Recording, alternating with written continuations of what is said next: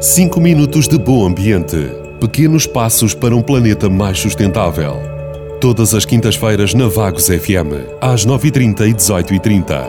5 minutos de bom ambiente, com o patrocínio do município de Vagos.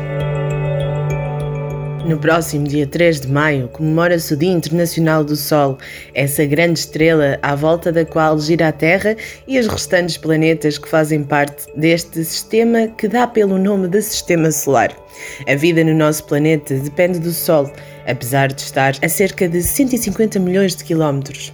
Pois é, as plantas verdes utilizam a energia luminosa proveniente do Sol, juntamente com o dióxido de carbono e água, para produzir matéria orgânica e oxigênio.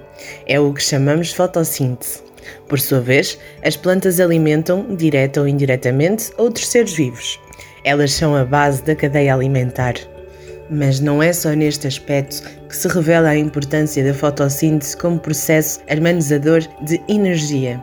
Não esquecer que o carvão, o petróleo e o gás natural que utilizamos como combustíveis não passam de restos de plantas e animais que tiveram a sua existência na Terra há milhões e milhões de anos. Por isso é que se diz que estes recursos naturais são finitos. Não é só na questão da alimentação que o Sol é importante. Sem o seu calor, o nosso planeta seria de tal modo gelado que era impossível a existência da vida.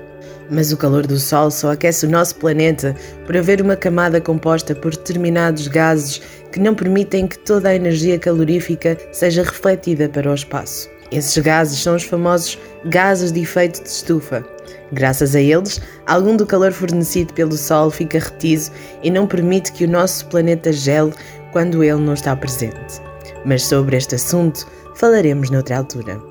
Um bom ambiente para todas e todos e até para a semana.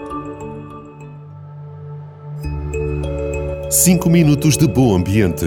Pequenos passos para um planeta mais sustentável.